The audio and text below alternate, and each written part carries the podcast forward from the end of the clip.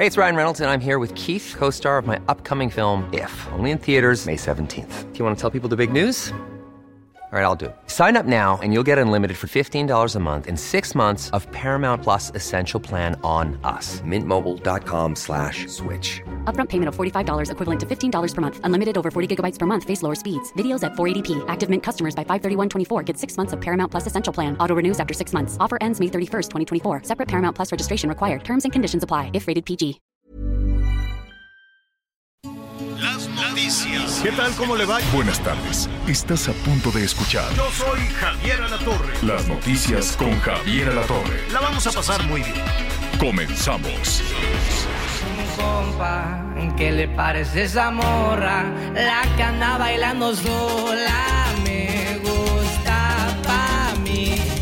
Bella, ella sabe que está buena,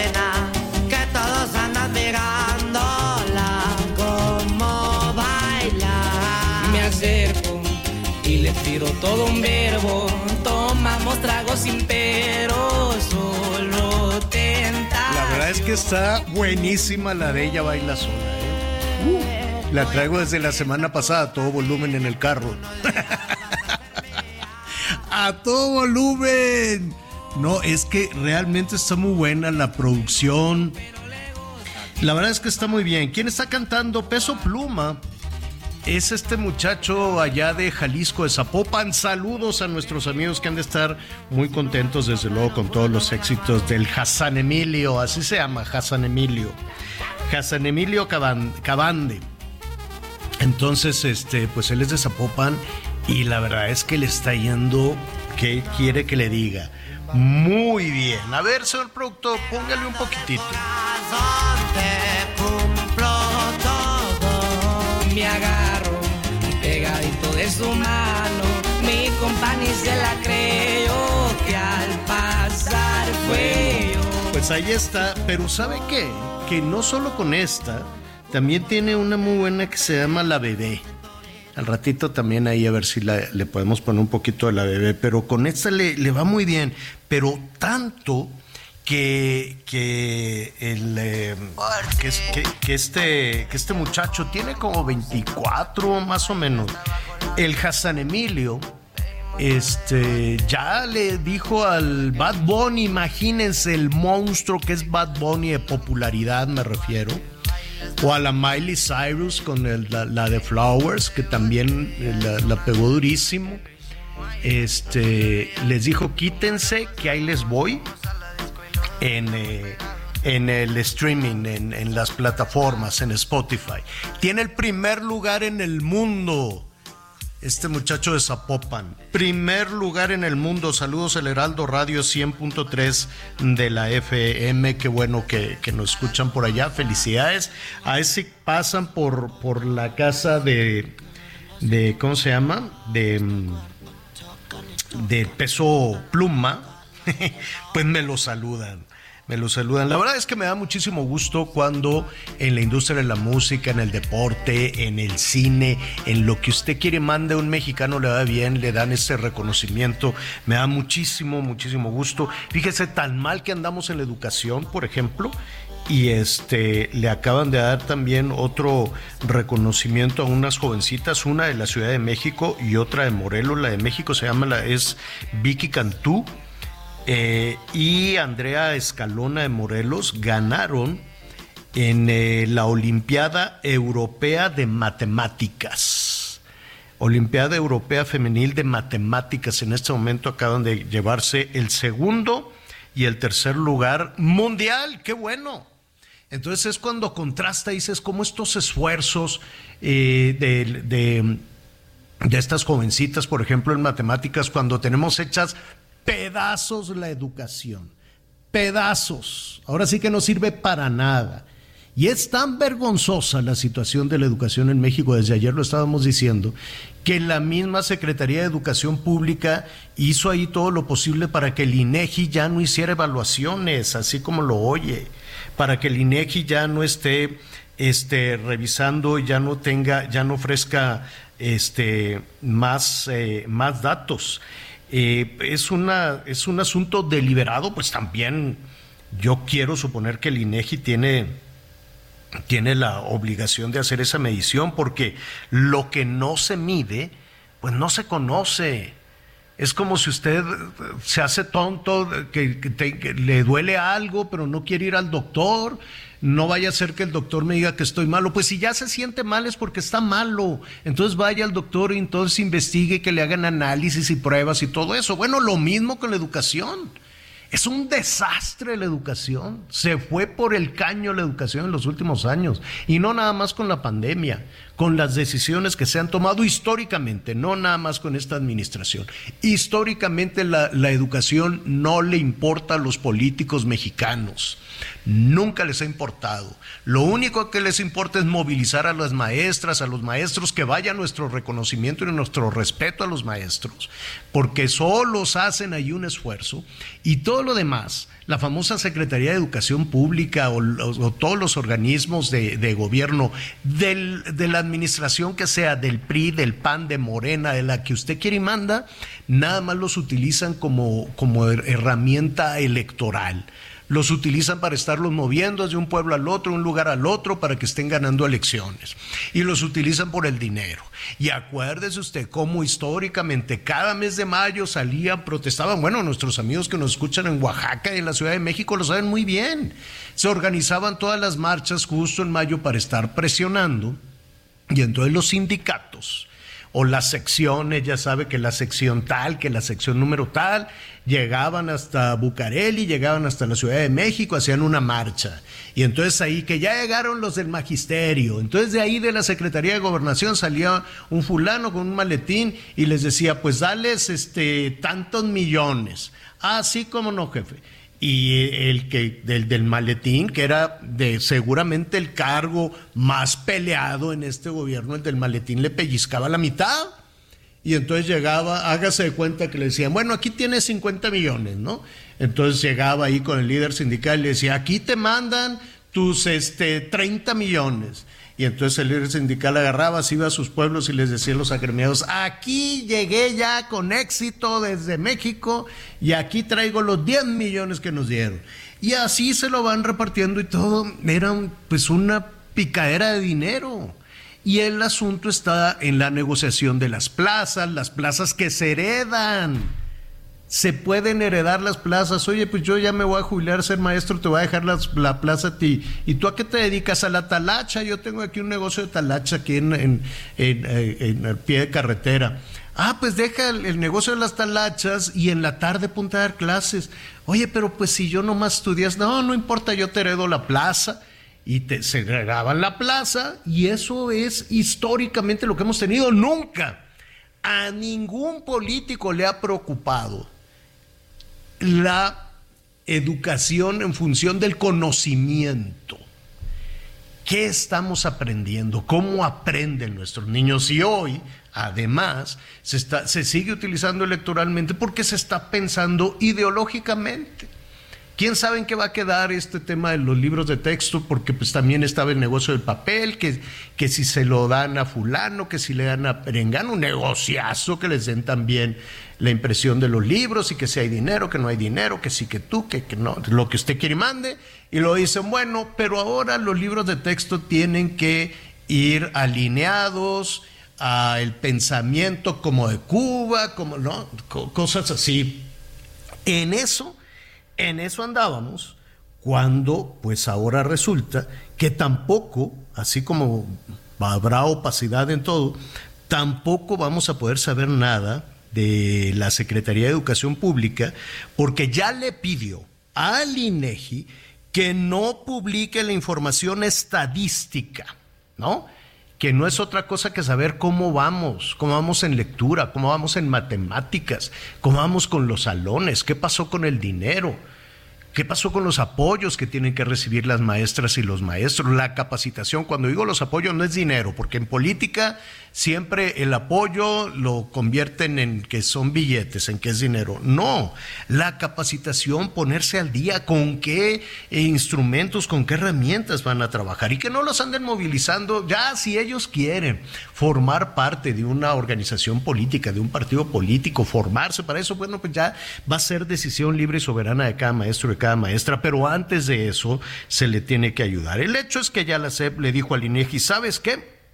Ya no quiero que des este, información estadística de la educación porque, dicen ellos, no cumplo o la educación no es necesaria o no se puede clasificar como un tema de interés nacional, dice la SEP. Y como no es tema de interés nacional para desarrollar o para organizar las políticas públicas, pues entonces no lo subas al INEGI, que la ciudadanía no se entere de cómo vamos. Usted no quisiera, realmente no quisiera saber cómo, qué, hay alrededor, qué le están dando a sus hijos para que se pueda enfrentar, para que pueda tener un, futuro, una, vida mejor que la que, que la que nos tocó. ¿No le gustaría que sus hijos aprendieran más? Que, que sus hijos pudieran desarrollar todas esas habilidades que tuvieran la capacidad de enfrentarse, de hablar inglés perfectamente, de poder desarrollar un problema lógico, de, que, esté enganchado con la lectura. ¿No le gustaría eso y saber realmente cómo vamos para que ese tipo de situación? Ah, pues que no, pues que ya no.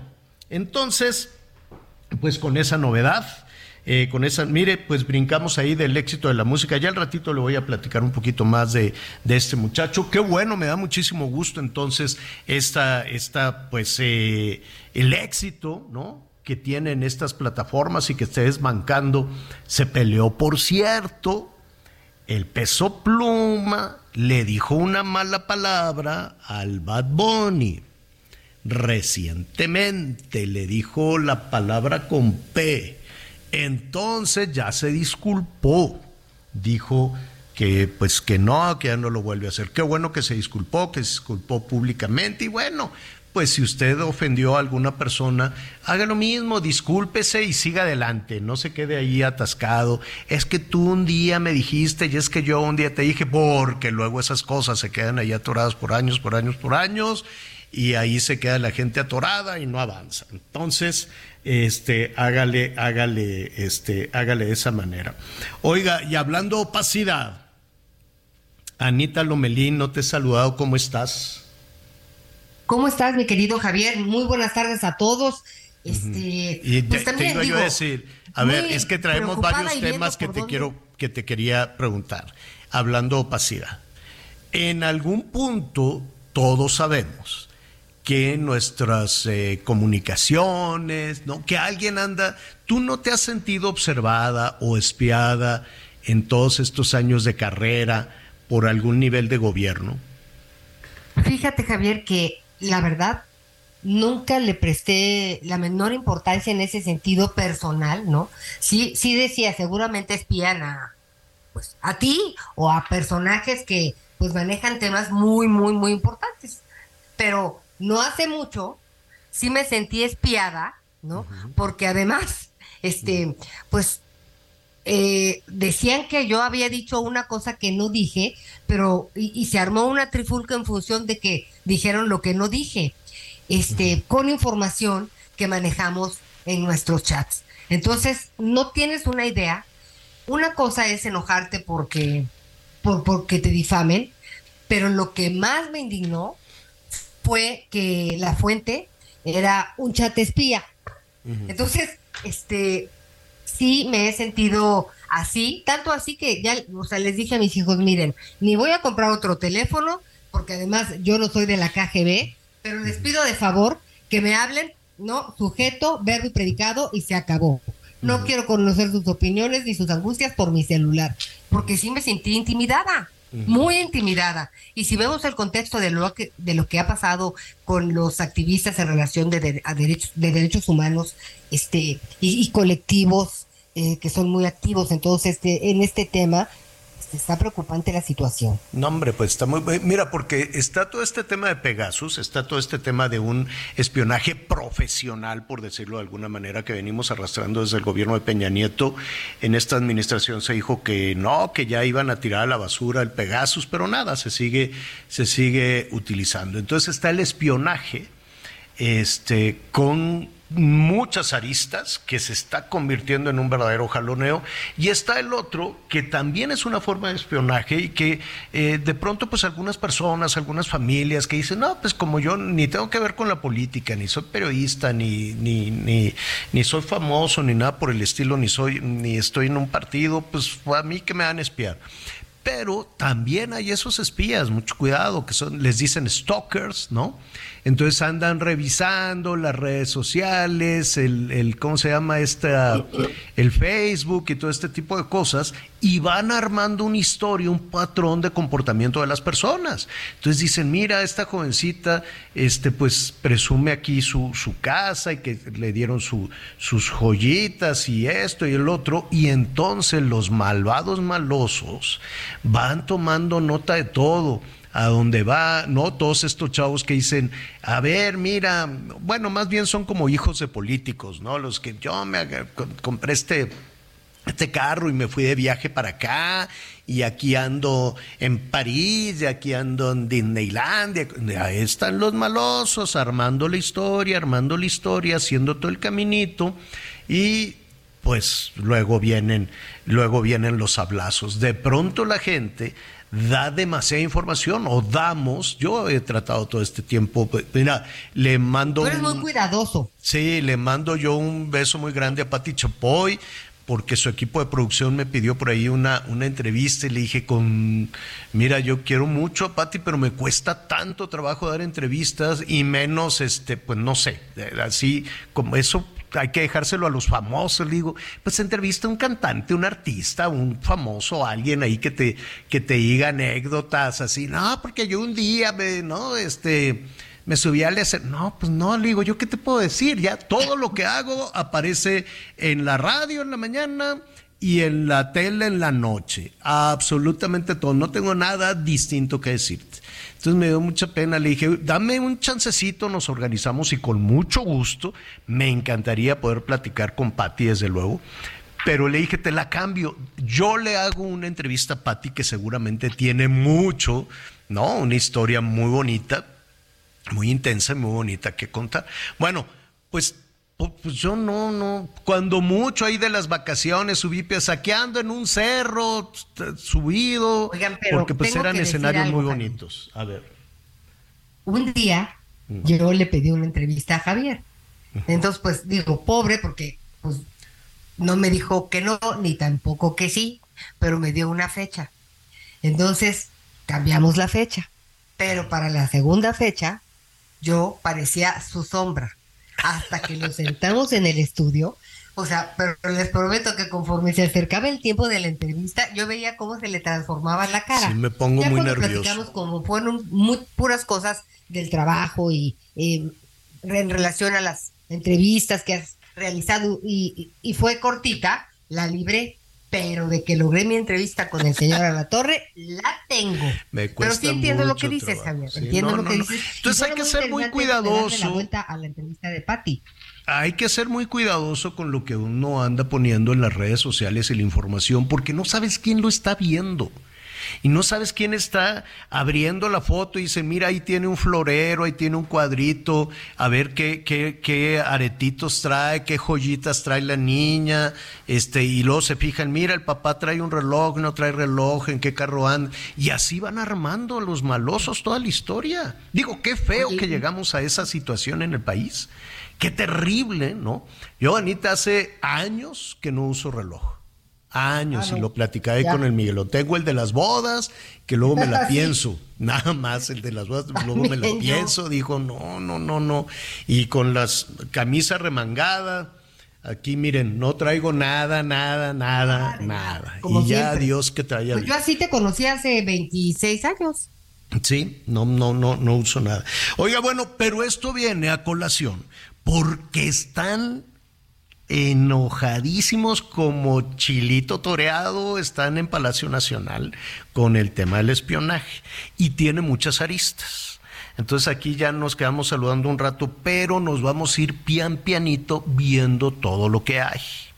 Por un lado está este tema de que adiós al INAI, esta, esta institución ¿no? que nos permite enterarnos de las eh, de, de, lo que hace el gobierno, sobre todo en términos, en cuestiones de administración, sobre todo en las cuestiones del dinero, en qué usa el gobierno el dinero, cómo se lo gasta, en qué lo gasta, qué proyectos, ¿no? Y entonces, Pero pues que ya. Si sirve o no sirve. Pues mira, ha servido para muchas investigaciones que, No, no, que, por INAI alguna sí, razón por no lleva... A la, a la información que trabajan, podemos saber si un programa sirve o no sirve. Ah, exactamente. Si un programa sirve o no sirve. Pero pues ya para el gobierno federal dijo que no, que al contrario, que el INAI eh, más bien está fomentando la corrupción, pues vamos a preguntarle a lo que queda del, INAI y, qué va a suceder.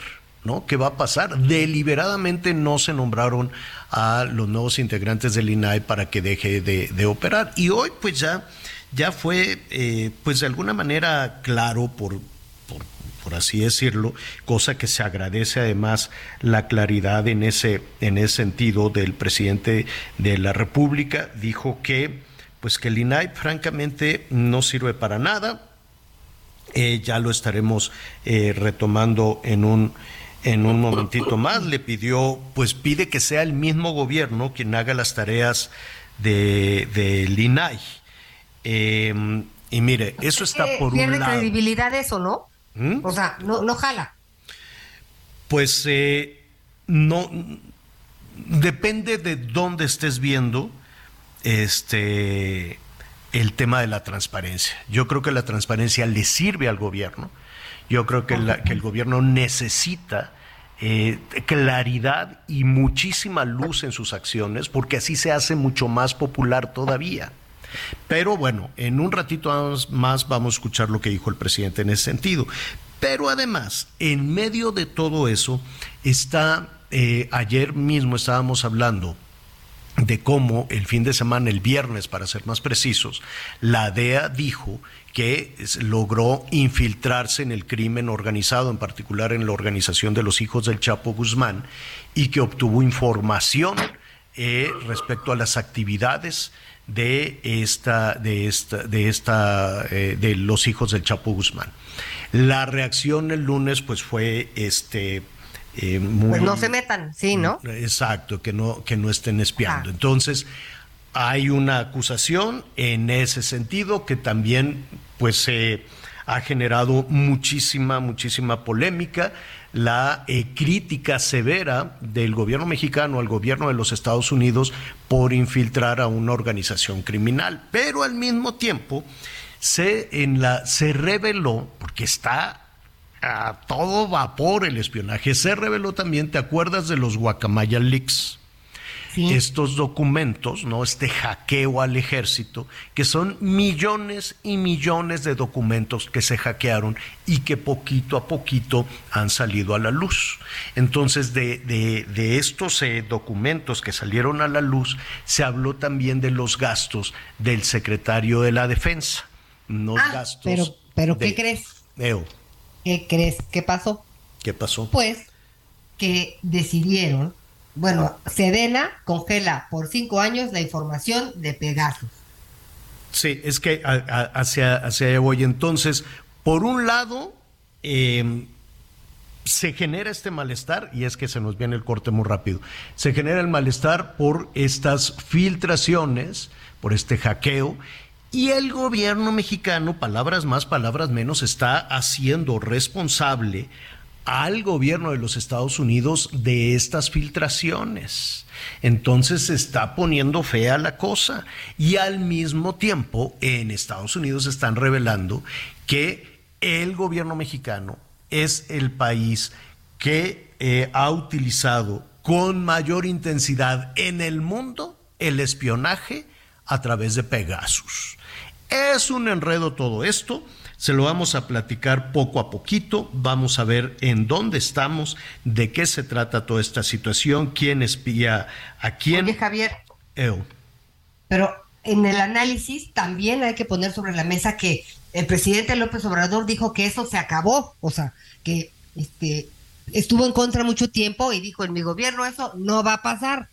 Entonces sí tenemos que aterrizar muchas cosas y tratar de entender entonces qué está pasando. Exactamente. Mire, por un lado hay una queja del gobierno y de- en defensa de la soberanía nacional dice Estados Unidos no puede venir a espiarnos aquí. Después dijo vamos a proteger a la Secretaría de la Defensa, a la Secretaría de la Marina, nos vamos a cerrar absolutamente. Se va a cerrar el INAI. Y por otro lado, en Estados Unidos dicen que el, el gran espía en el mundo es el gobierno mexicano. Vamos a hacer una pausa y volvemos.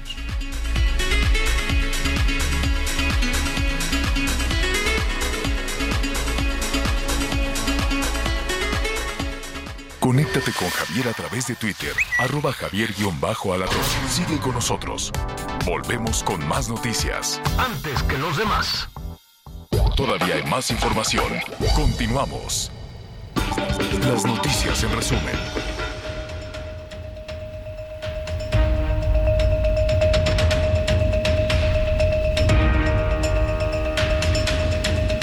La Agencia Federal de Aviación Civil inició un Muy bien. En un, en un momentito más eh, estaremos con este resumen con Anita Lomelí. Ya ve que de pronto, pues eh, las, los aparatos son como robots, ¿no? Pueden, pueden este, estar programados correctamente y ¡pum! Se nos, se nos van. Mire, la semana pasada estaban haciendo una demostración en una de estas ferias de tecnología impresionantes. Entonces había un robot que estaba apilando cajas. Y uno dice, bueno, pues este robot, muchísima gente llegaba, veía como el robot agarraba una caja, la subía, agarraba una caja, la subía, y así estaba realizando toda, todo ese trabajo para el cual había sido este, programado y muchísimas personas decían, no hombre, pues nos le va a quitar la chamba a cuántas personas este, este robot que es incansable nada más apilando, apilando cajas y cajas. ¿Por qué no? De pronto el robot agarrando la caja, le estaba subiendo, se queda quieto y hágase de cuenta que se desmaya el robot. ¡Pum! Hágase de cuenta que se desmaya y estaba en una feria de tecnología, lo estaban vendiendo, lo estaban promoviendo. Mire, compre usted su robot y así eh, puede solucionar todos sus, sus temas y nada. Entonces, para que vea cómo las máquinas todas pueden fallar. Eh, Anita, Hoy, tú, aquí estás. A ver, adelante con el resumen entonces. adelante. La Agencia Federal de Aviación Civil inició una investigación para determinar las responsabilidades en el incidente que ocurrió en el Aeropuerto Internacional de la Ciudad de México. Según el comunicado, en el incidente estuvieron involucrados un avión de Delta Airlines y uno de Aeroméxico. Elementos de la Guardia Nacional atacaron a una familia que viajaba a bordo de una camioneta con placas, de Texas. Esto en Nuevo Laredo, Tamaulipas. Dos personas murieron y tres resultaron heridas. Entre las víctimas se encontraba una adolescente embarazada. El Instituto Federal de la Defensoría Pública demandó a la Comisionada Nacional de Derechos Humanos Rosario Piedra por omisión para atender a los migrantes. Promovió una demanda de amparo para exigir el suministro básico de agua en la estación migratoria de Guadalupe, Nuevo León, y denunció que Piedra incumplió con sus obligaciones en visitas de inspección a estaciones migratorias para constatar las condiciones de los extranjeros. Hoy el dólar se compra en 17 pesos con 55 centavos y se vende en 18 pesos con 55. Bueno, vamos a entrar eh, en, eh, en materia y eh, vamos a, navegar con mucho cuidado en todo este tema del INAI, en todo este tema de Pegasus, en todo este asunto también de- del espionaje, porque eh, están tan revueltos los discursos en ese sentido y las declaraciones que nos podemos confundir, que nos podemos confundir un poco.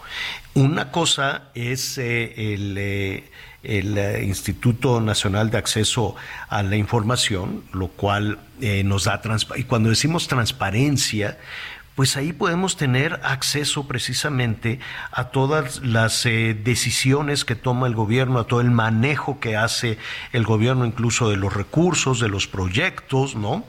Y pues de alguna manera fue creado como una instancia independiente que nos pudiera ayudar a enterarnos de cómo está operando el gobierno. Y en eso, pues la verdad es que no tiene, no tiene nada de malo, muchísimo de lo que ahí eh, de lo que ahí se ha investigado, de lo que ahí se ha hecho, se ha convertido también en una parte, en una buena fuente de información. Bueno, pues a, ningún gobierno, no lo quiero dejar únicamente en el tema de la 4T, a ningún gobierno en el mundo le gusta que una, eh, una instancia pueda... Em, trabajar de esa manera, ¿no? Y estar eh, vigilando, supervisando a ninguno.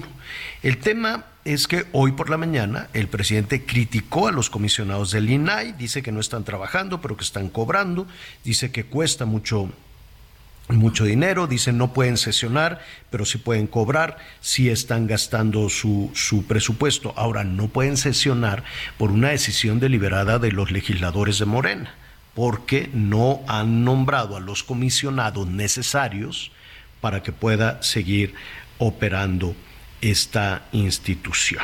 ¿no? Entonces, eh, de lo que, lo que dice el presidente es que ya tiene que desaparecer. Entonces les envió un mensaje a los legisladores, a los legisladores de Morena, para que desaparezcan el INAI, el Instituto Nacional de Acceso a la Información, y que las funciones del INAI las haga el gobierno, que el gobierno solito se eh, vigile, que el gobierno solito se investigue, algo que sería, se antoja que, que, pues, que va a ser un tanto difícil. Si a la Auditoría Superior de la Federación nunca le hacen caso, año con año, dice la Auditoría Superior, que arrancó a trompicones, también arrancó con escándalos de corrupción la Auditoría Superior de la Federación.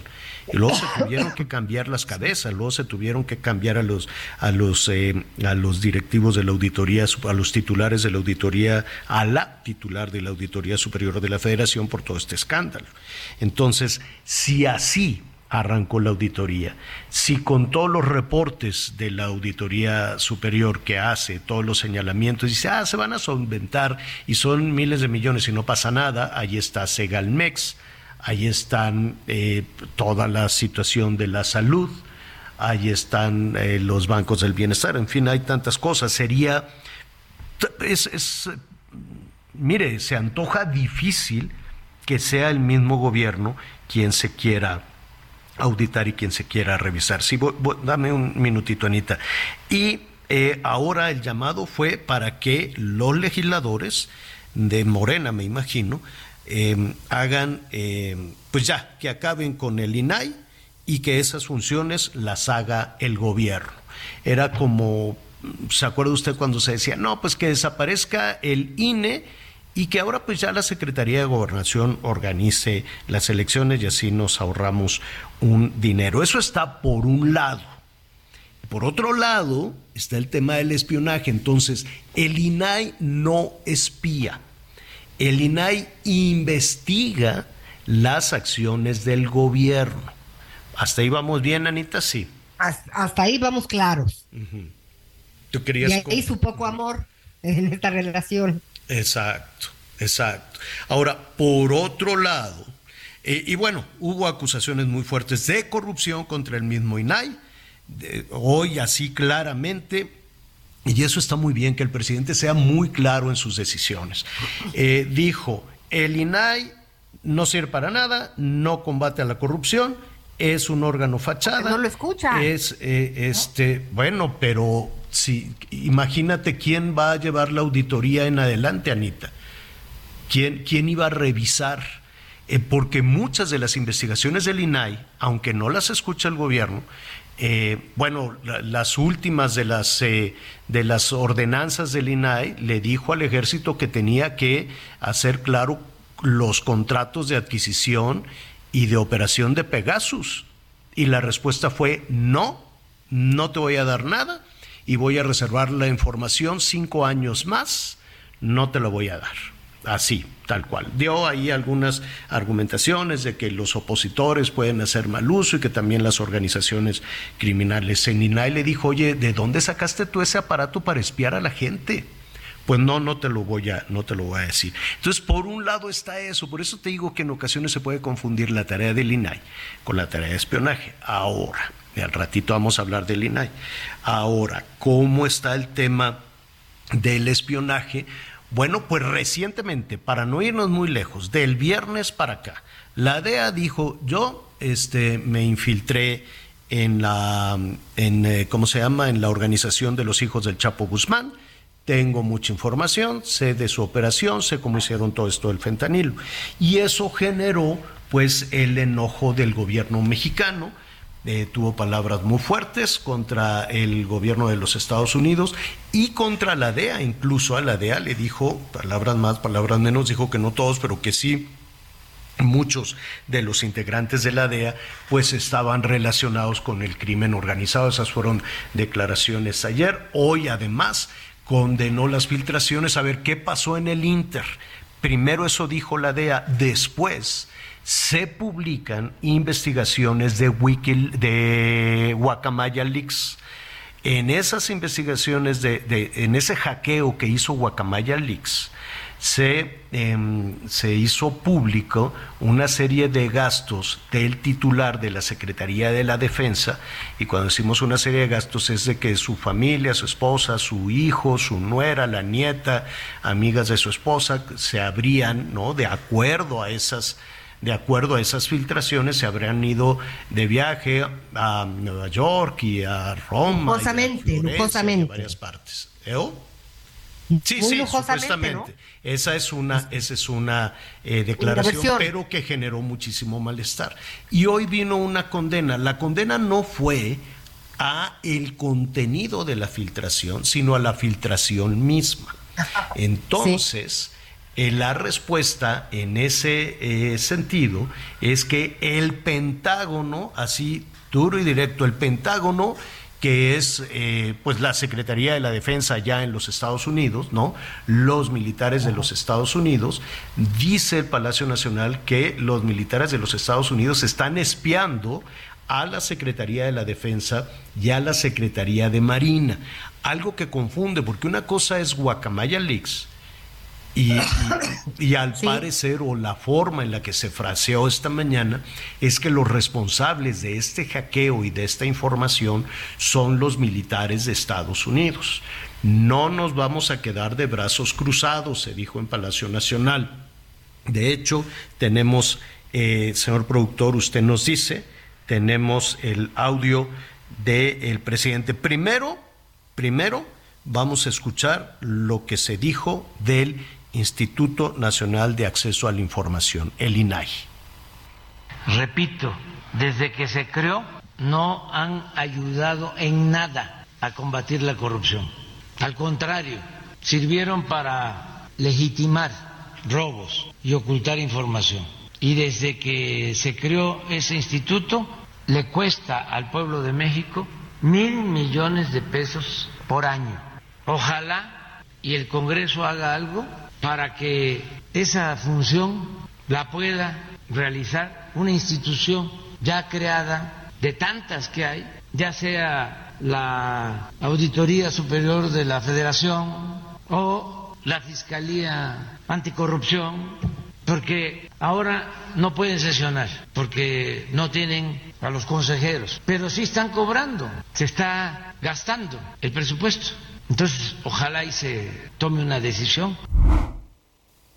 Bueno, eso es por el tema de la transparencia y ya la sentencia ya está dada. Yo creo que pues ahora lo que harán los legisladores es acatar la instrucción por parte de eh, por parte del, eh, del ejecutivo. Y por otro lado, eh, y por otro lado está el, las filtraciones. Y aquí también vamos, vamos despacio, porque una cosa son las filtraciones de Guacamaya Leaks, ¿no? Recuerde usted, vamos a poner un poquito en contexto, hubo un hackeo internacional, pero en la parte de México fue muy importante, fue un hackeo a la Secretaría de la Defensa con millones y millones de documentos que de a poco han ido saliendo.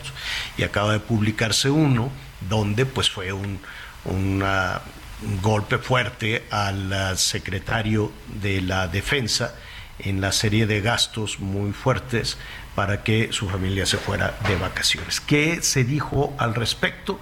Que el Pentágono es el que espía, que el gobierno mexicano no se quedará de brazos eh, cruzados y además dice que la DEA está surtiendo de información a los medios de comunicación en México. Entonces dice la DEA está entregando esa información del espionaje a México y por lo tanto se va a cerrar, se va a proteger la información, pues bueno, por un estado de, por una cuestión de seguridad nacional, cualquier país tendría necesariamente que tener cuidado sobre la operación de la Secretaría de la Defensa. Vamos, eh, sí, Anita, em, a ver, nada más. En esto, Bueno, dime y, ya presentamos a nuestro invitado. Mira, la duda es que entiendo lo delicado de las filtraciones y de los espionajes, muy bien, pero eso es un tema y la otra cosa es lo que revelan, entre comillas, estos espionajes. Me preocupa que solo nos, nos ocupe la forma y que no haya ningún comentario en relación de esto es lo que se dijo, es totalmente falso, no Pero eso eso lo tiene que des, claro, eso lo tendría que decir el secretario de la Defensa. O sí, podríamos tener acceso a la información nosotros, no que ellos nos los den, porque e, e, es vivir en el mundo de los datos de cada quien, que es pues lo que se ha estado discutiendo desde hace mucho tiempo. Pero en ese momento la, no hubo una negación, hubo una condena a, a la filtración. Vladimir Cortés, oficial de Derechos eh, Digitales de Artículo 19, qué gusto que nos acompañes esta tarde. ¿Cómo estás, Vladimir? Hola, ¿qué tal? Muy buenas tardes, Javier y Ana María. Un gusto saludarles a ustedes y a su audiencia. Oye, Vladimir, qué enredo. Estamos tratando precisamente de, de, poner sobre la mesa diferentes temas que tienen que ver con espionaje, con Pegasus, con Guacamaya Leaks y con un tema fundamental que es la opacidad, que es la transparencia o ya la sentencia para la desaparición de el INAI vamos un poco por, por partes en, en todo esto. En principio, Vladimir, ¿sí hay espionaje en México? Pues lo que detectamos desde artículo 19 junto con otras organizaciones y con el apoyo del el Citizen Lab, esta unidad de investigación que forma parte de la Universidad de Toronto, es que efectivamente dos integrantes del Centro de Derechos Humanos, Miguel Agustín Pro Juárez, el Centro Pro, eh, fueron sus teléfonos infectados entre junio y septiembre de 2022. Es decir, hay una evidencia eh, forense, hay también unos mensajes que recibieron por parte de la compañía Apple en la cual efectivamente les eh, señalan que habían sufrido una intromisión ilegal por, y abro comillas, atacantes patrocinados por el Estado. Es decir, que eh, sus teléfonos fueron infectados con el malware Pegasus, un malware que únicamente es vendido exclusivamente a gobiernos por parte de esta empresa israelí NSO Group y que prácticamente se apodera de los teléfonos y se convierten en estos espías de bolsillos que tienen prácticamente acceso a toda la información que tenemos en nuestros teléfonos. Entonces, sí, ya, nos adelantaste un poquito un poquito de eso, pero mencionamos Pegasus como, pues como si todos eh, los ciudadanos estuviéramos familiarizados con, con este software de, espionaje. ¿Cómo, ¿Cómo funciona? ¿Qué es Pegasus? Pegasus es un, eh, una, eh, una, tecnología desarrollada por una empresa israelí que eh, ya es altamente sofisticada. Esto quiere decir que aprovecha algunas eh, vulnerabilidades, algunas puertas traseras que no se conocen en nuestros dispositivos electrónicos y eh, infecta el teléfono y prácticamente tiene acceso a nuestros mensajes, fotografías, notas, tiene la posibilidad de activar el micrófono para poder realizar grabaciones, de activar la cámara, de manera remota y sin que eh, la persona prácticamente se dé cuenta de que su teléfono está eh, infectado. La sofisticación además viene ahora eh, porque cuando documentamos en 2017, pues antes se solían enviar mensajes SMS para que eh, las personas le dieran clic y eh, se instalara este malware, este virus en eh, los dispositivos electrónicos. Ahora ya prácticamente no se necesita ah, dar algún tipo de clic, se le conoce como zero click en, en inglés o clic cero, en el cual ya prácticamente se instala en el teléfono y prácticamente pues se convierte en un espía de bolsillo. Entonces se trata de eso, de un lo instalan sin que tú actives ninguna, ningún mensaje ni nada de eso. Efectivamente, se trata de eh, aprovechar una vulnerabilidad, aprovechar una puerta trasera. Es como si de pronto nuestra casa eh, tengamos como conocimiento de todas las entradas y salidas, pero de pronto alguien descubre que hay por ahí una este, puerta por la cual se mm. puede uno colar y se pueden instalar este, este tipo de malware. Eso es lo que sucede actualmente mm. con NSO Group, en el cual ya prácticamente no se necesita realizar o hacer algo por parte del, usuario, de la persona, y en este caso de eh, pues estos dos integrantes del Centro de Derechos Humanos, del Centro PRO. Eh, que, esos son dos, son solo dos, pero imagínate tú la cantidad de políticos, de periodistas, de empresarios, de organizaciones como la misma artículo 19, en fin, que se le ha mencionado tanto, pues que no sé, que la, la, vulnerabilidad por un lado y por otro que sean un, un objetivo, ¿no? Que, que, te conviertas en, en un objetivo para, para, el espionaje de Pegasus. Eh, dime, dime algo, Vladimir. Venimos arrastrando esta historia de Pegasus desde Peña Nieto, desde la administración anterior. ¿Quién compró Pegasus? Es correcto y eh, también el mismo Centro de Derechos Humanos, Miguel Agustín Pro Juárez, fue víctima en su momento en el gobierno de Enrique Peña Nieto en las revelaciones que se hicieron en, 2017 y efectivamente junto con otros periodistas, eh, miembros investigadores del, eh, del GIEI en el caso de la desaparición de los 43 estudiantes de Ayotzinapa y ahora nuevamente en este sexenio, en esta administración, en el gobierno del presidente Andrés Manuel López Obrador, ¿no? se dan nuevamente estos eh, ataques, estas infecciones, este espionaje a estos dos integrantes, que coincide también con la labor y el acompañamiento que hacen eh, desde el Centro PRO en casos que mm. tienen que ver con la guerra sucia, con la desaparición de los 43 estudiantes de, de Ayotzinapa. Y por lo tanto, esto también se ha convertido en una demanda importante de las organizaciones de la sociedad civil de que se conduzca y de que exista una investigación independiente, exhaustiva, imparcial sobre estos casos que también ya se han denunciado ante la Fiscalía General de, la República los casos de 2017 y los casos también que se revelaron en 2022 de el caso de Raimundo Ramos y dos periodistas, Ricardo Rafael y otro periodista más de animal político. Ah, así es, y eso es, eh, digamos, un poco, un poco de lo que se sabe. La Suprema Corte ya le dijo al ejército, sabes que no puede seguir interviniendo o no puede seguir espiando en los dispositivos digitales, pero de, de ahí a que se haga caso, yo me quedan unos, unos minutos, Vladimir.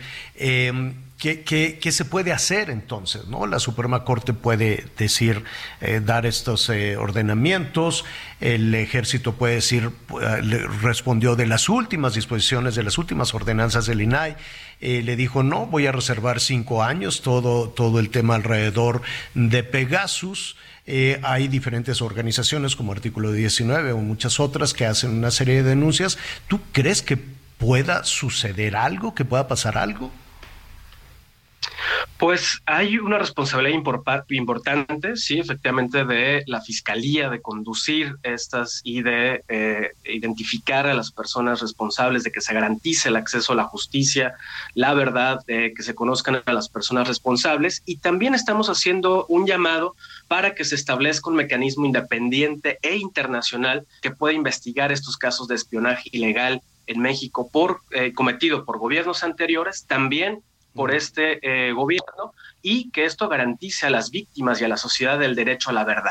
No podemos seguir pensando que eh, no puede haber un ejercicio de rendición de cuentas, no podemos eh, seguir eh, pensando que ante los ataques que se están dando en contra de un órgano de transparencia, como es el caso del INAI, se piense entonces en cerrar las de rendición de cuentas, de acceso a la justicia y de transparencia. Es un llamado también al presidente a no eh, querer eh, mirar y a, y a querer desviar la atención, sino más bien en que la sociedad conozca efectivamente por qué se está eh, espiando a dos integrantes de un centro de derechos humanos y que esto necesita también garantizarse un acceso a la justicia. Vladimir Cortés, muchísimas eh, gracias. El tema va a dar eh, para mucho más. Hoy el gobierno federal está acusando al Pentágono de ser el origen del espionaje en México y está eh, dando una instrucción para cerrar todavía más el cerco alrededor de las instancias de seguridad, que me queda claro que por cuestiones de seguridad nacional,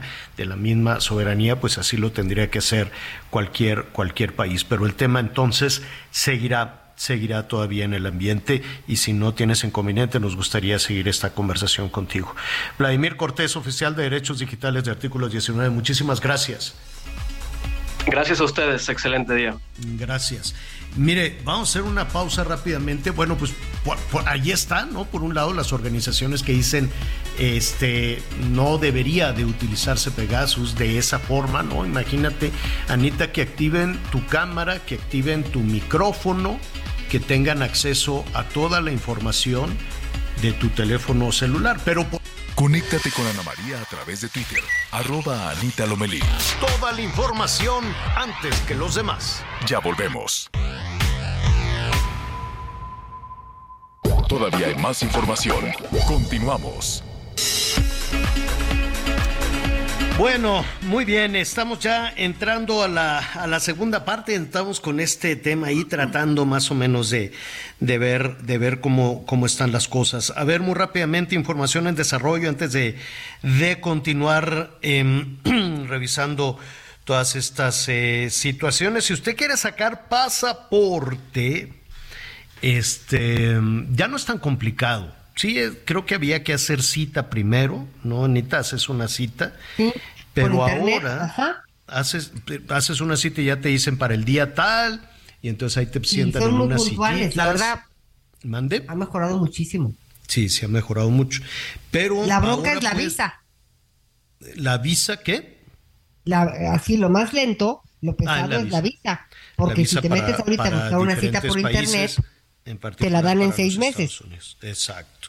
Pero ahora, eh, Marcelo Ebrard está diciendo en ese momento que ya puedes hacer tu cita por WhatsApp. Ah. Entonces, mire, apúntele. 55 89 32 48 27. 55 89 32 48 27. Y entonces ahí pone en WhatsApp, no he entrado honestamente, y este, pues que tiene que ir a pagar al banco, pero pues que puede hacer su cita para el pasaporte vía WhatsApp, ¿no? Es, eh, muy bueno, ¿no? Muy Sí, práctico. todo, todo lo que, lo que ayude a que, a que las cosas sean este pues menos, menos fuertes. Y el que está movidísimo es el Popo, el Popocatépetl. En las últimas horas lleva 141 exhalaciones. 141 en las últimas horas, o sea, son unas mareas muy bonitas, la verdad, pero 10 explosiones, ¿no? Entonces, No, no, no, no. sí, 10 explosiones en las últimas horas, muy 150 exhalaciones en las últimas en 24 las últimas horas, sí, sí, sí. mucho. Entonces, este, las explosiones están muy, muy, bueno, so- lo que pasa es que a mí me, me gustan mucho los, los volcanes. Hace poquito hice ahí una ruta de volcanes activos y estuvo increíble. Bueno, ahí está mucho Oye, cuidado, Javier. mucho cuidado, sobre todo los chavos que dicen, ay, vámonos Sí. al popo. No, no, no, no desafíe usted un volcán en actividad. Sí, Anita. Es que vale la pena recordar que mañana este es hay un simulacro Ah, eh, nacional en, en ciudades como la nuestra, pues es simulacro para hablar del tema de sismos, pero es importante que todo mundo, quienes viven eh, cerca de la costa, también estén pendientes porque es en relación a las eh, huracanes, que ya viene la época de huracanes. Entonces, ahorita que hablabas del popo, pues hay muchas cosas Sí. que, que podemos cuidado. prevenir y hacer, pues para, para estar listos en estas Oiga. circunstancias que sabemos que, que llegan. Nos vamos a poner de acuerdo. Miren, un momentito, al ratito, ahorita en el- la siguiente pausa, nos vamos a poner de acuerdo con nuestro productor Leonel Sánchez para ver cómo le vamos a hacer, porque justo a la hora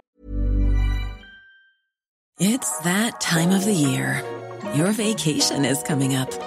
You can already hear the beach waves, feel the warm breeze, relax, and think about work. You really, really want it all to work out while you're away. Monday.com gives you and the team that peace of mind. When all work is on one platform and everyone's in sync, things just flow wherever you are. Tap the banner to go to Monday.com.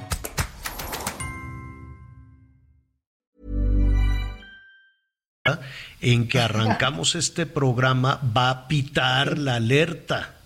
No Sí. sé si va a pitar también a través del radio de o nada más va a pitar ahí en los en las cornetas estas de la calle, ¿cómo se llaman? Los altavoces, no, ¿qué será?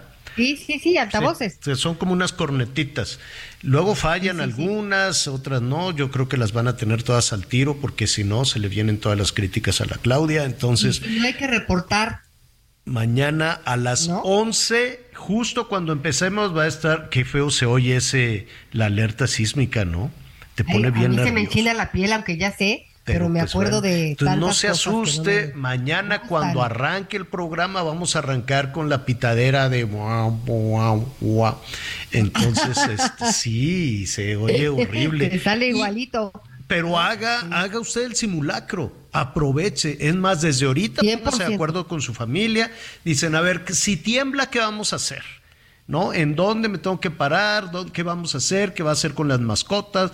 Eh, Desde luego, pues, lo, lo primero, pues, ¿qué va a hacer con los niños? Si tiene todo, ya sabe dónde están documentos, si tiene por ahí un silbatito a la mano. En fin, Hay una que serie, puesto. una serie de, de- de cosas que aunque no lo traiga puesto todo el tiempo el silbato, pues que por lo menos esté a, a la mano varios, no nada más uno. Deje varios este, silbatos, uno por aquí, otro por allá, otro por acá, ¿no? Para que agarre uno así de y ya se, se, se salga o se ponga usted en un, en un lugar seguro, porque siempre pensamos en que solo un silbato. No, hombre, ponga silbatos en todos lados, ponga silbatos en un clavito, ponga silbatos en un cajón. Por, ¿Por qué? ¿Para qué es el silbato? Dios no lo quiera ante una situación de emergencia, usted ande pite y pite en lugar de que esté gritando pi, pi, esté ahí sonando el, el silbatito ante una situación que Dios no quiera suceda. Entonces, aproveche el simulacro, aprovechelo mañana a las 11, tiempo del centro de nuestro país.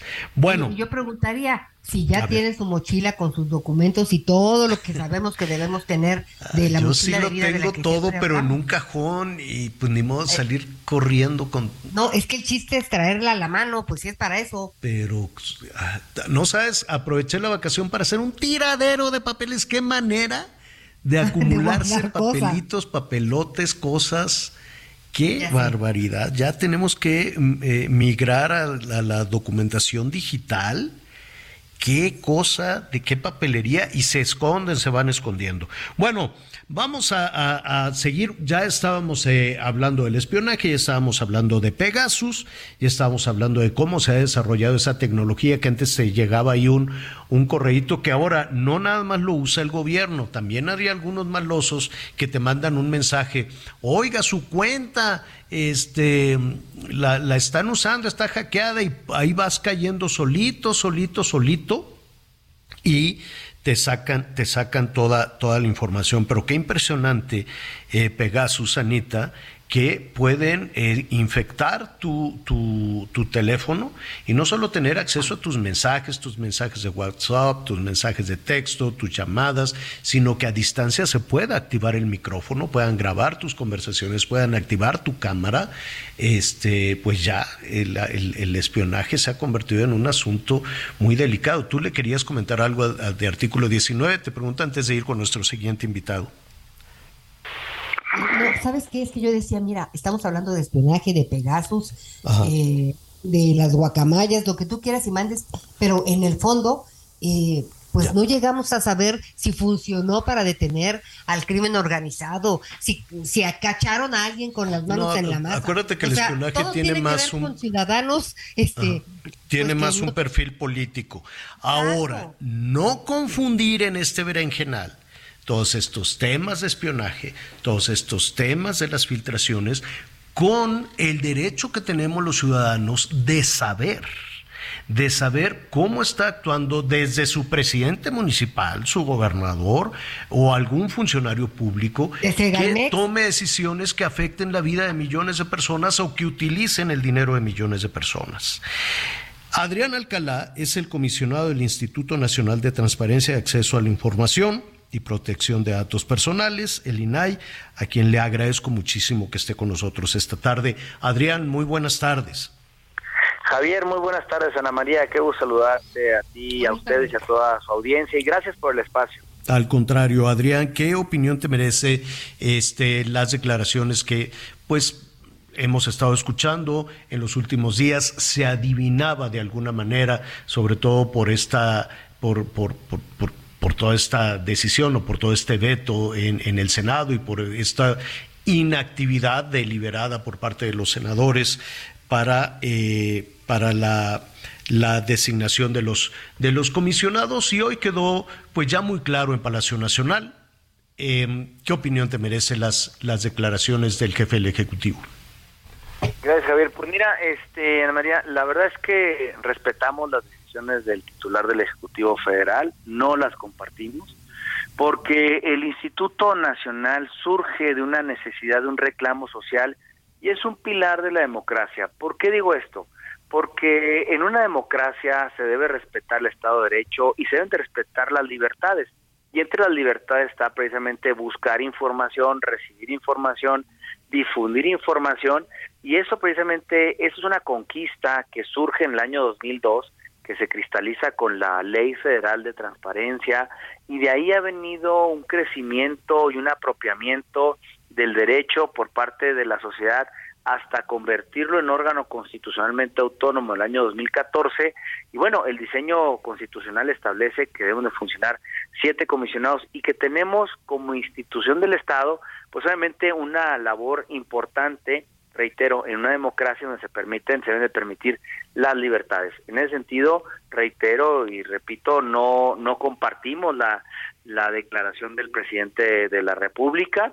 Eh, sin embargo, nosotros confiamos en que quien tiene la responsabilidad de designar a las comisionadas o comisionados, el Senado de la República lleguen a esos acuerdos y cumplan eh, con la labor de designar, pues, a quienes habrán de integrar el pleno del instituto. Por supuesto que nos preocupa la declaración viniendo del jefe máximo del, del, del, del- jefe máximo a nivel federal, del presidente de la República, porque incluso se pudiera decir que hasta va un tanto en contra de, de un gobierno, pues obviamente de izquierda, como es el que representa, en donde se debieran respetar derechos, ¿no? Este, entonces, pues digo, esperemos que próximamente haya sido una declaración o que, pues que, que, se respete, pues, el Estado de Derecho aquí en, en, en este país, en México, que tanto nos ha costado.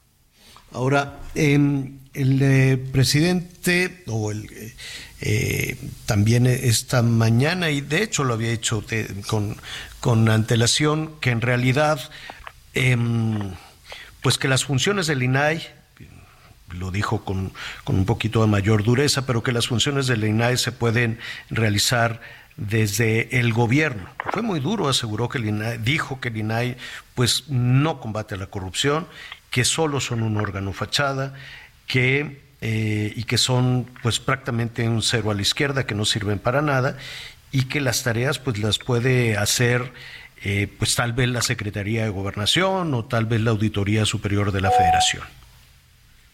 Sí, mira, no lo puede hacer otra instancia, sea la Auditoría Superior de la Federación o sea la Secretaría de la Función Pública, por razones sencillas. Nosotros, al ser autónomos, no dependemos de ningún poder ni trabajamos para un poder, como lo es la Secretaría de la Función Pública, cuyo jefe obviamente es el titular del Ejecutivo Federal, o como la, Secret- o la, la Auditoría Superior de la Federación, en donde si bien es cierto tiene autonomía técnica de gestión, pues obviamente depende de la Comisión respectiva en la Cámara de Diputados. Nosotros tenemos competencias sobre todos los poderes, sobre todos los órganos autónomos, sobre todos los sindicatos, sobre los partidos políticos. Tenemos competencias sobre más de 8.240 entes públicos en todo el territorio nacional. Entonces nuestra labor no la pudiera hacer un ente que ya está establecido por esa precisamente esa autonomía. Regresar a ese modelo sería una regresión al modelo de la primera ley, en donde existía un órgano de la Administración Pública Federal que si bien es cierto fue muy fuerte dio los los primeros pasos y una cimentación muy sólida para lo que hoy tenemos como Instituto Nacional, cierto es que la autonomía eh, no le permitía ejercer control sobre los otros poderes de la Unión, legislativo, judicial y sobre otros entes como los partidos políticos. Entonces, no compartimos porque sería una regresión y entonces la tarea no la pueden hacer otros otras instituciones públicas. Ahora bien, que hemos eh, que no hemos combatido la corrupción, por supuesto que hemos combatido la corrupción en el ámbito de nuestras respectivas competencias.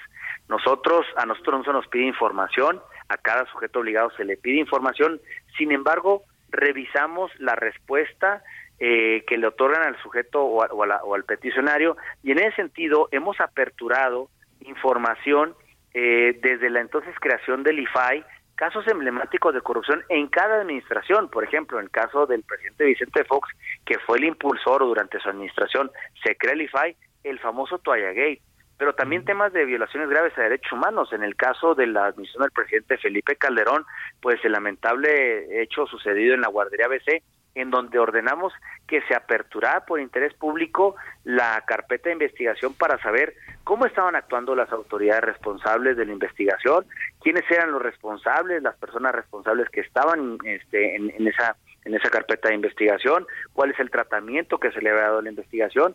En el caso del presidente Peña Nieto, bueno, pues este, el socavono Paso Express, el tema del caso Aguas Blancas, también el caso de los estudiantes de Ayotzinapa, en el caso de la administración pública actual, Cejalmex, que ya ha superado en mucho a la estafa maestra, pero también la Casa Gris, es decir, hemos visibilizado a través de nuestras resoluciones casos que tienen que ver con casos de corrupción, pero también con temas de interés como violaciones a los derechos humanos, como lo hemos dicho los estudiantes, eh, los, los, los niños de la guardería BCE, las matanzas de San Fernando, Tamaulipas 1 y 2, en los momentos que han ocurrido, la matanza en Tanguato, es decir, nosotros hacemos lo que está en nuestras manos. Ahora bien, un apunte, nosotros también quiero ser muy claro en esto, se ha dicho que el instituto ha servido de tapadera y que no hemos dado a conocer información de los créditos cancelados y condonados. Desde la creación del IFAI siempre ha sido criterio consistente que criterios, que, perdón, créditos cancelados o condonados son de interés público, porque ese interés público contribuye al gasto público. Entonces, si una persona por alguna razón jurídica eh, deja de contribuir al gasto público, es justo y es de interés eh, de toda la sociedad conocer quiénes son esas personas. Entonces, siempre se ha aperturado esa información. Ahora bien, en el marco de la ley anterior, nuestras facultades era dar vista a la Secretaría de la Función Pública por el incumplimiento, porque el SAT siempre se mantuvo en incumplimiento y entonces en donde ya no se dio cumplimiento no fue con nosotros, fue en la Secretaría de la Función Pública. Y de hecho sea de paso, hoy también tenemos muchas denuncias presentadas ante los órganos internos de control de diferentes sujetos obligados por no entregar información. Entonces, también ahí está la lupa, tiene que ponerse la lupa en donde no se está entregando y cumpliendo con esa situación es precisamente en competencia de la Administración Pública Federal y lo que hacemos nosotros es darle vista precisamente a quien es competente. ¿no? Casos, este, ayer hablamos de, de, casos como estafa maestra y otras situaciones que han sido eh, dadas a conocer desde el punto de vista de la auditoría por parte de la Auditoría Superior de la Federación, por su competencia, pero en el caso de información pública nosotros hemos abierto con anticipación esos casos, es decir, eh, sí develamos, y, pero también servimos, si me lo permites Javier, para temas de, de, la vida cotidiana de las personas, no solamente en el ámbito en general. Por ejemplo, recordemos que en el caso durante la pandemia, el certificado de vacunación o la cartilla era impresionante, era, era el pasaporte para entrar a un supermercado, para entrar a centros de trabajo, un restaurante. Y en muchas ocasiones, miles de ocasiones, mucha gente no fue beneficiada o la Secretaría de Salud no le extendía el certificado correspondiente o no se lo entregaría corregido. Vinieron a nosotros y gracias a nosotros se lograron entregar esos pasaportes corregidos, digo, pasaportes, perdón, esos este esos certificados de vacunación, ajá, corregidos con datos correctos. Sí. Anita Lomelí te quiere, te quiere preguntar, Adrián. Anita. Gracias. Me queda claro que, bueno, pues eh, eh, en el Senado tendrán la respuesta de, de qué pasará con, con el INAI. Este, no hemos escuchado a la oposición, que pues sería eh, el contrapeso necesario para realmente, eh, pues, cabildar. ¿Qué, qué, qué está haciendo el INAI? ¿Por qué sí? ¿Por qué no? O, o cómo modificar en todo caso su actuación. No hay otra forma de, de defender al INAI o, de, o, o que ustedes como funcionarios este, pues puedan defender el trabajo que se realiza en el INAI, porque pues sí, en el Senado está muy difícil, en primera porque no la oposición... Porque ya es les dieron la instrucción, ¿no? Ya, ya Pues se sí. les dio esta mañana la Este- instrucción. ¿Qué opinas? Sí, nosotros confiamos en las y los senadores, eh, confiamos en que se puedan llegar a los consensos y a los, eh, sí, a los consensos correspondientes. La verdad es que las mujeres y los hombres que están ahí como finalistas después de una evaluación y auscultación eh, son mujeres y hombres de reconocido prestigio en los ámbitos de su trabajo. Muchos son comisionadas y comisionados estatales, muchos provienen de la academia, es decir, existen los insumos eh, para llevar a cabo eso y confiamos en ello. Eh, no obstante, nosotros, y a pregunta expresa de Ana, nosotros hicimos valer lo que en nuestras competencias eh, compete, que es promovemos una controversia constitucional ante la Suprema Corte de Justicia de la Nación, eh, solicitando precisamente que le ordene al Senado de la República hacer la designación correspondiente eh, porque está invadiendo nuestra autonomía.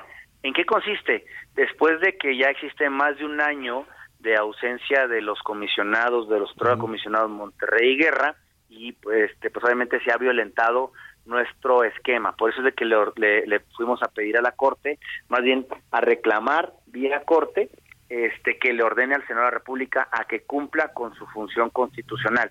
Pero adicionalmente a ello, y aprovecho el espacio, hemos solicitado una, en la figura jurídica se llama la suspensión, para efecto de que el ministro, la ministra instructor, que hoy sabemos que es la ministra Loreto Ortiz, con visión progresista como es ella y con visión de derechos humanos como establece el artículo primero constitucional, analice el caso a efecto de que determine que es más importante tutelar derechos fundamentales como es el de la protección y el derecho a acceso a la información que una situación numérica. Y así, con cuatro, que seguimos siendo mayoría simple en un esquema con siete, pues podamos resolver recursos de revisión y garantizar sobre todo el derecho a acceso. Porque no se trata, Javier Ana, no se trata de Blanca Lili Ibarra, de Norma Julieta del Río, de Josefina Romano, de Adrián Alcalá. Se trata de que está en juego eh, los derechos de millones de mexicanas y mexicanos que están pretendiendo acceder al derecho a protección de datos personales o al derecho a acceso a la información para ejercer otros derechos. Sí. Entonces, eso es lo que está en juego. Por eso es que le hemos solicitado con esa visión que nos que inaplique el artículo 33. Adrián, este rápidamente justo justo en este momento algunos legisladores de sobre todo legisladores del Partido Acción Nacional pues ya pusieron sus sus pancartas, están considerando tomar tomar la la tribuna o bueno, eso es lo que está diciendo Julen Rementería precisamente para exigir que se proceda ya a la designación de los comisionados faltantes. Y nos comenta Irving Pineda, saludos Irving, dice los senadores de oposición sugieren que el caso se lleve a la Corte y que hagan un sorteo para elegir comisionados a, a los comisionados faltantes. ¿Qué opinas? ¿Se inclinarían por el sorteo? Mira, nosotros no tenemos competencias, es competencia del Senado de la República. Eh, el Senado de la República estableció las bases para tal efecto en las convocatorias. Fue una convocatoria abierta, fue una convocatoria donde hubo entrevistas a todas las, a todas las y los interesados. Lo que determine el Senado de la República seremos respetuosos.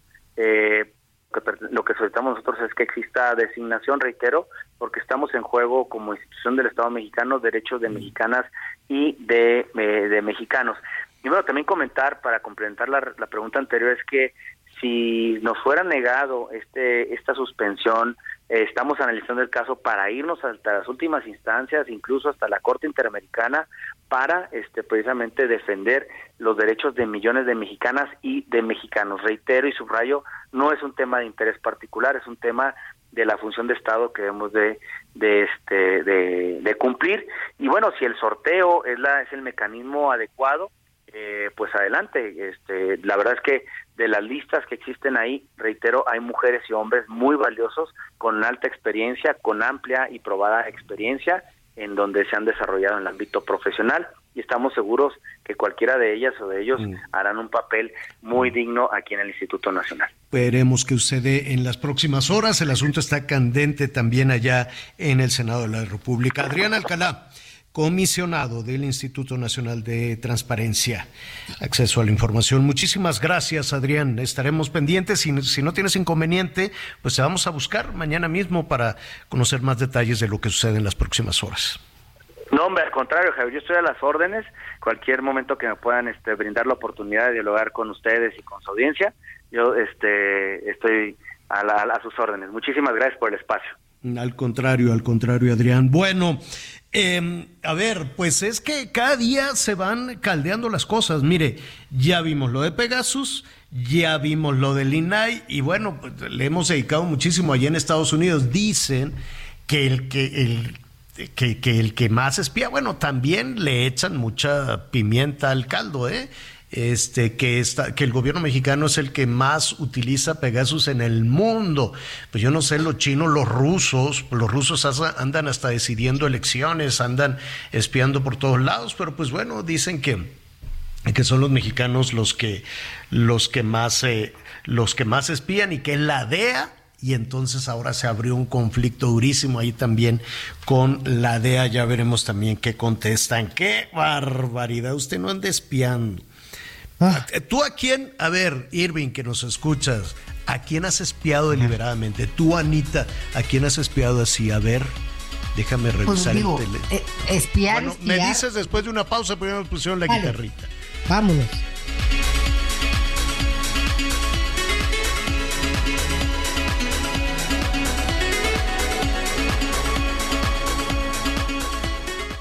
Conéctate con Javier a través de Instagram.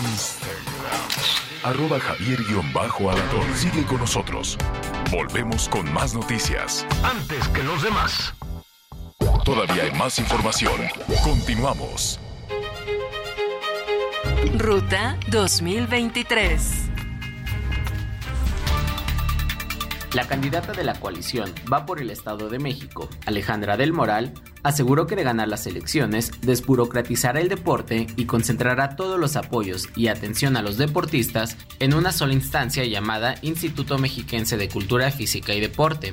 Además, adelantó que postularía a Toluca, la capital de la entidad, como sede para los Juegos Centroamericanos y del Caribe en el 2030. Por su parte, la candidata de Juntos Hacemos Historia, Delfina Gómez, aseguró que los apoyos a las mujeres no desaparecerán durante su administración.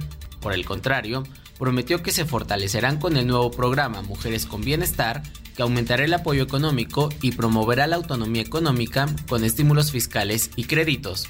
Dijo que el trámite se realizaría en línea para evitar la corrupción y el manejo clientelar. Informó Ángel Villegas. Ya se cumplieron los primeros 15 días de campaña en busca de la gubernatura del estado de Coahuila y de acuerdo con el sistema integral de fiscalización del Instituto Nacional Electoral, el candidato del Partido del Trabajo, Ricardo Mejía Verdeja, hasta el día de hoy es quien ha realizado más actos de proselitismo. En total se han contabilizado 54, entre entrevistas a medios de comunicación, mítines con sus seguidores, entrega de propaganda persona a persona y recorridos en diferentes poblados y municipios como Torreón, Matamoros, San Pedro, Viesca, Sabinas, Monclova, Saltillo, Ramos Arispe y Frontera. Este lunes, después del debate con los otros tres candidatos, donde se declaró ganador, se reunió con estudiantes de la Universidad Iberoamericana en Torreón, en donde repitió una y otra vez que él es el único candidato de la cuarta transformación. Supieras que te escribí, te he mandado los mensajes, siguen todos ahí. Wow, que mucho me ha costado. Quizás te hice un favor cuando me pide tu lado. Borracho viendo tus fotos, me duele ver que tú seas mejorado. No tienes días grises, ya no te duelen las cicatrices. Pensaba, jugando contigo del día.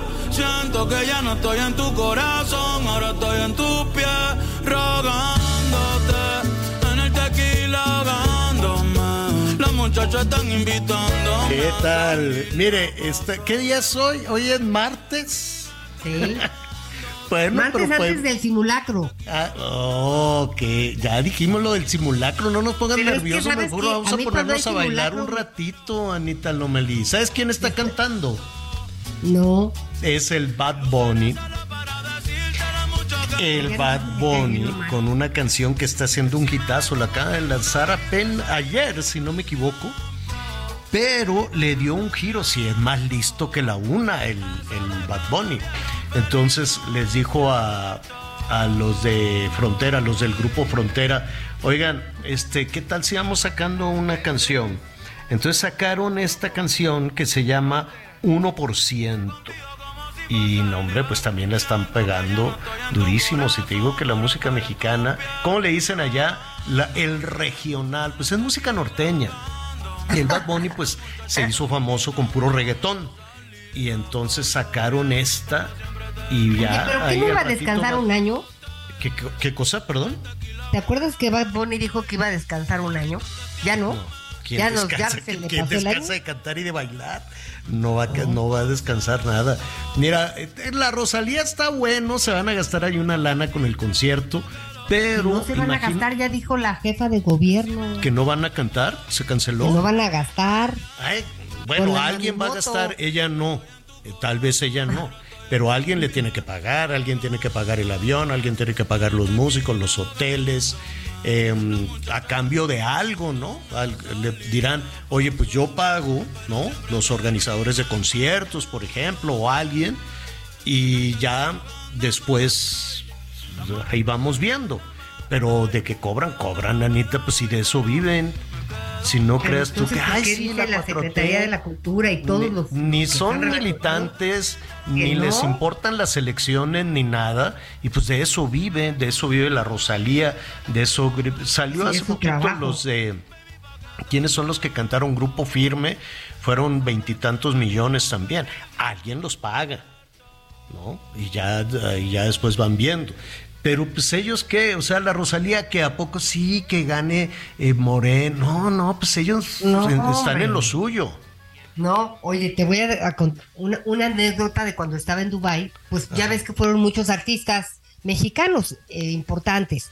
Y de pronto había un concierto en la noche, ya está el concierto así, y le dicen a esta artista muy famosa que canta en español y en distintas lenguas eh, indígenas, en francés, en inglés, es una eh, institución. Oye, mañana van, va a llegar el buque Cuauhtémoc, entonces, ¿por qué no te, da- te das una vuelta y te cantas un par de canciones? Y dice, pues con mucho gusto, ¿no? Brinco de aquí al puerto, ¿no? Que la verdad no estaba lejos, pero este, por una módica cantidad, ¿no? Y le dijeron, no, pues es que no, no, no hay. ¿No? Y ella me volteó a ver y Ah, era la esta. Ella es me que volteó a ver y me me estabas dijo- dando pistas. No, hombre, que tiene no. una voz fantástica. Esta. fantástica y que es una fregona. ¿Quién, dijo, perdón? Mira, y que es una fregona. Ella dice, mira, uno se puede dar un brinco, pero ese brinco tiene que ver con los músicos, con el sonido, Claro. con cosas que cuestan y yo no les puedo decir, oigan, equipo lindo ¿No, y no era la y- Lila Downs? No te voy a decir porque Sí, me van a pues sí. Oye, pero, no tiene tiene nada razón. de malo, Anita, no tiene nada de malo. La gente de eso vive. Tiene razón. La sí, gente de eso vive, no pueden así nada más. Sí, yo te hago tu campaña y yo te lleno para que. Pues no, pues tienen que pagar. eh, Hacen su carrera y pueden hacer su patrimonio, sus millones, lo que sea. Oye, pero de sí. eso viven. Entonces está bien que cobren. ¿Cómo va a ser eso de que, ah, no, pues al candidato de, de, de tal estado, al candidato del PRI de Coahuila, le voy a regalar mi trabajo? Pues es tu trabajo, no son políticos, no son candidatos acuerdo. No son militantes con nada, y los músicos le van a decir, oye, ¿cómo que no me vas a pagar y te voy a llenar aquí el zócalo? Pues los músicos, los de la tramoya, los de la iluminación, los de los camiones, los que suben y bajan las cosas. O sea, hacer un concierto es un mundo de gente, es un montonal. Entonces, pues esto, alguien va a pagar.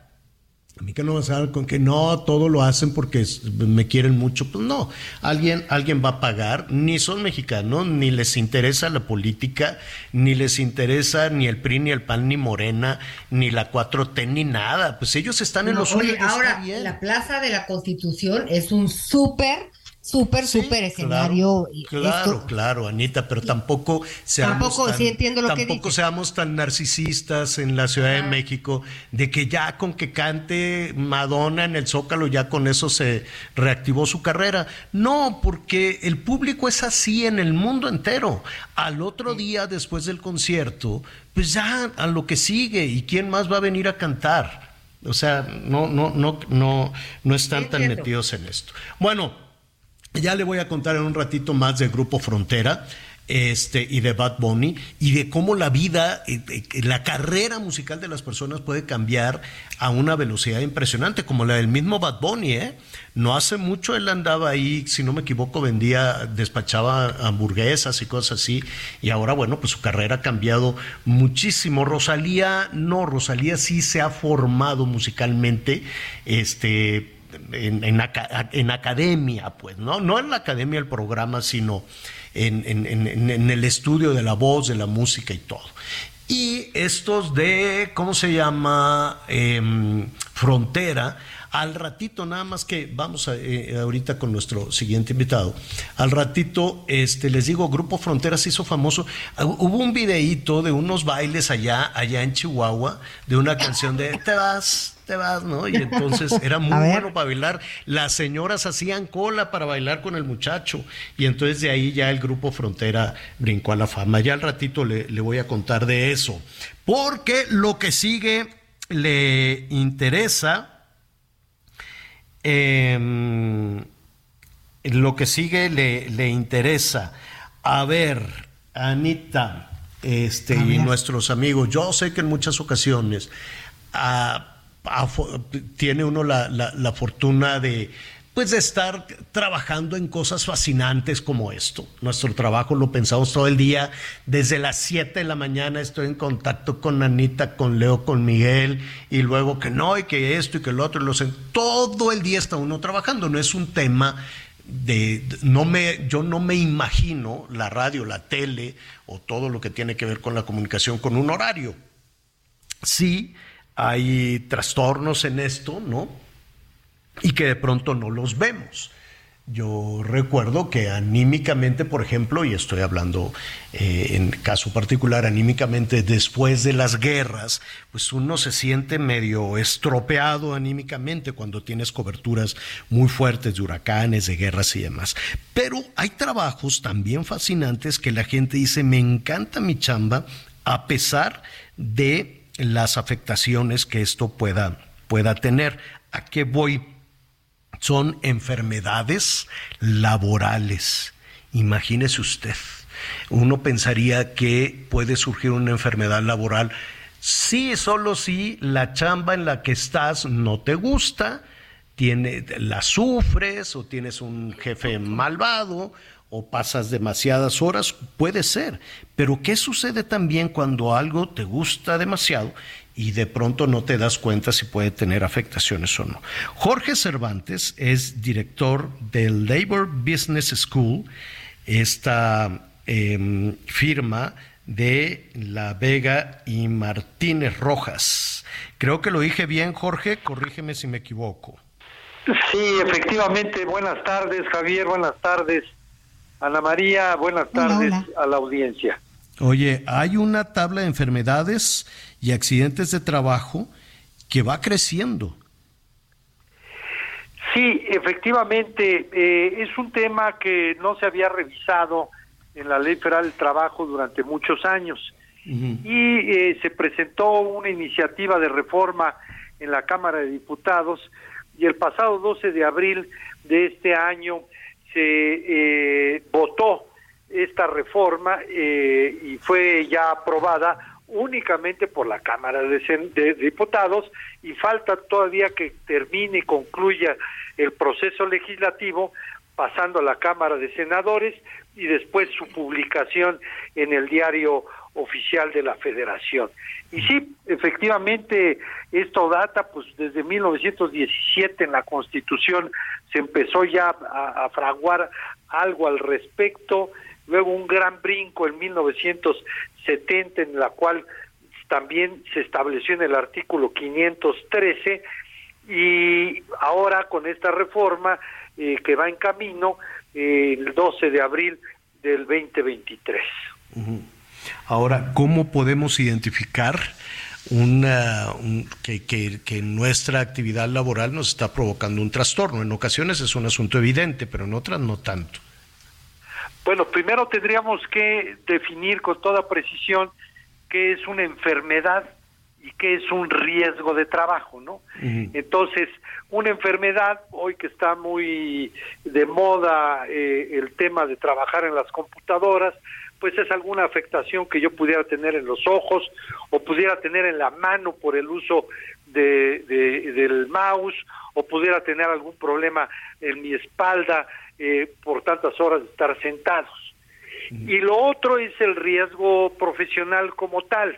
Eh, la industria de la construcción se cae, se lastima, fallece y eh, por lo tanto tiene ese, ese tipo de riesgos profesionales.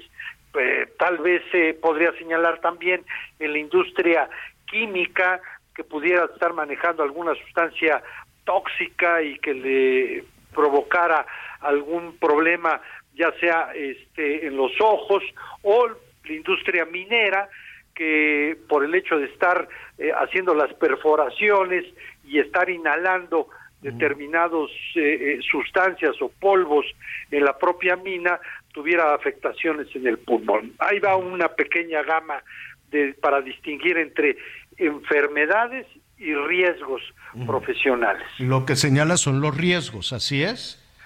Sí, por eso, pero por eso lo, la ley lo distingue entre uno u otro, ¿no?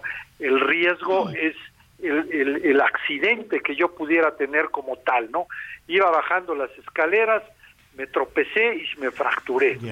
Oye, pero, pero ¿qué pasa, qué pasa cuando, eh, cuando la, gente se siente físicamente mal, no por el riesgo, sino cuando la gente está con ansiedad o está enojada o, o no entiende, ¿no? Dice, bueno, pues tengo que venir porque tengo que pagar cuentas, tengo que pagar la luz, tengo que llevar, tengo que ser proveedora, tengo que ser proveedor y me tengo que aguantar a tener esta chamba.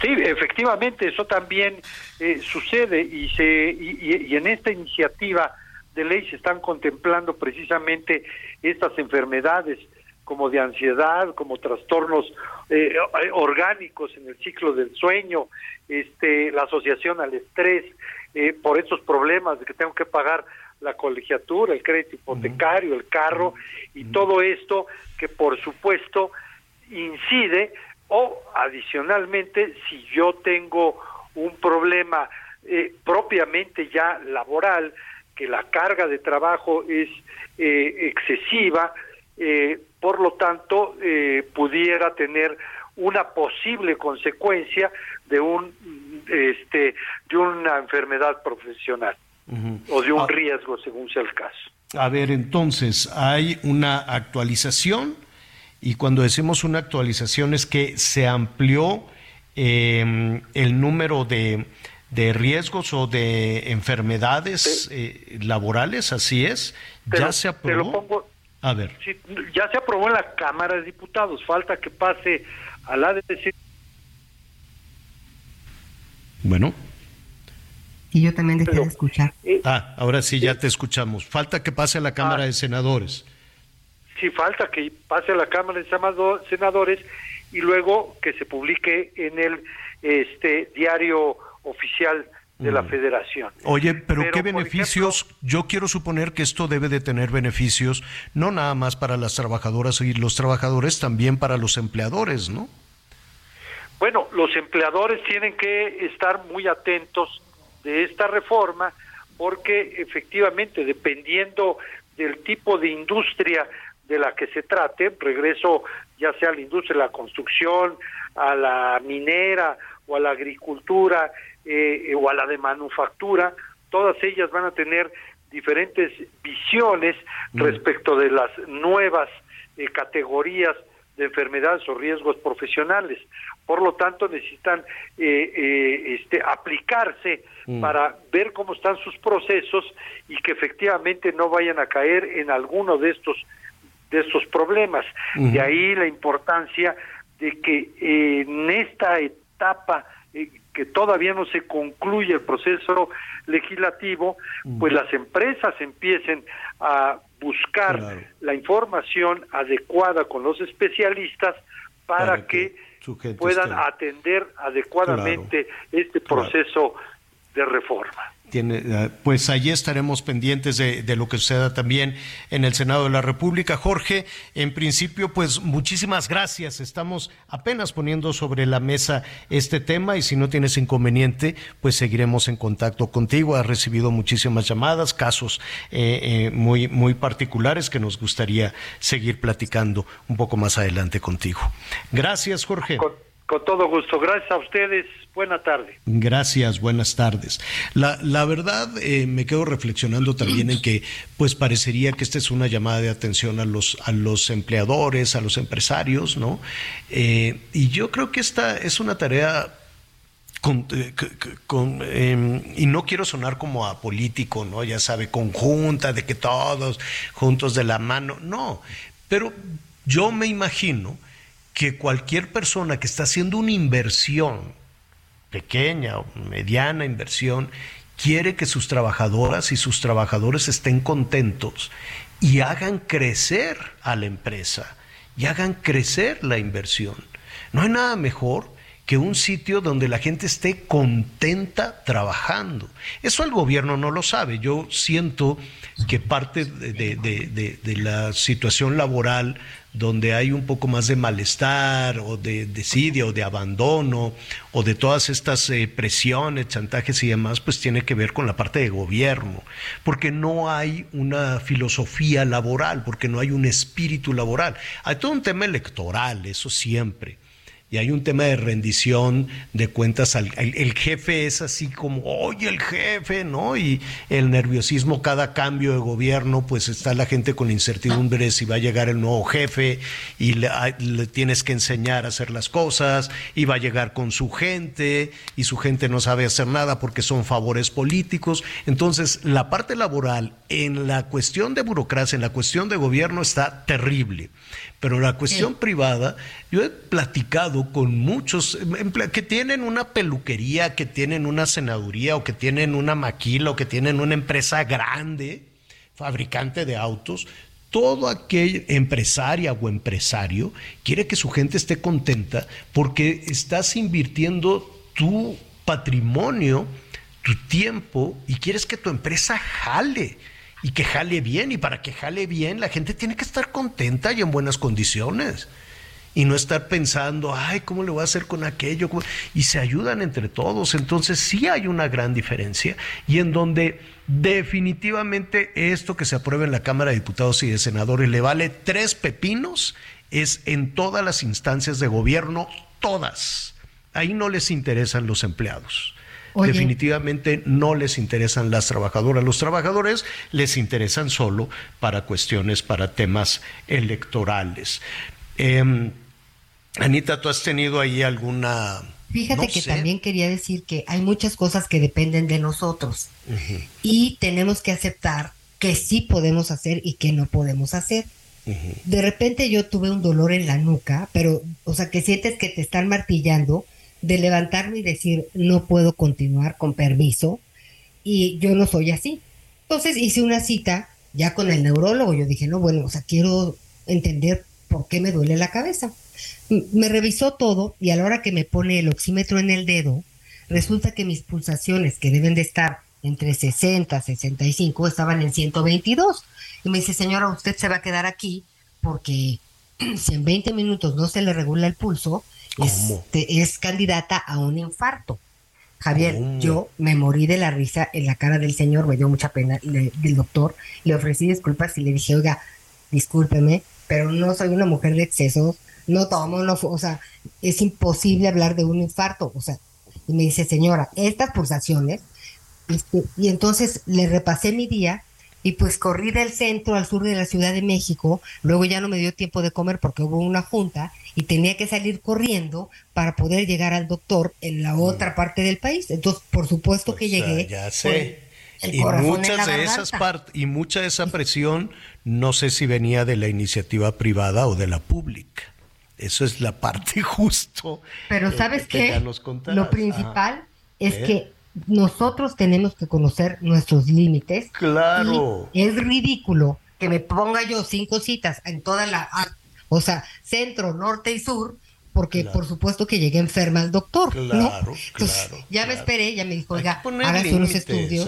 Y ya, no pasó nada. Pero y es muy difícil poner límites cuando esto te apasiona, cuando esto te gusta. Baile un ratito. Oye, rápidamente, antes de irnos, ¿te acuerdas? Tú, yo no sé si viste, era un video que se hizo viral de un baile en Chihuahua del Elmer, se hizo famoso en Elmer, porque baila re bien la, la música norteña. Y entonces hacían fila las señoras. Señor productor, ¿tendrá de casualidad para despedirnos? ¿Nos puede complacer con la de No se va? A ver, creo que sí.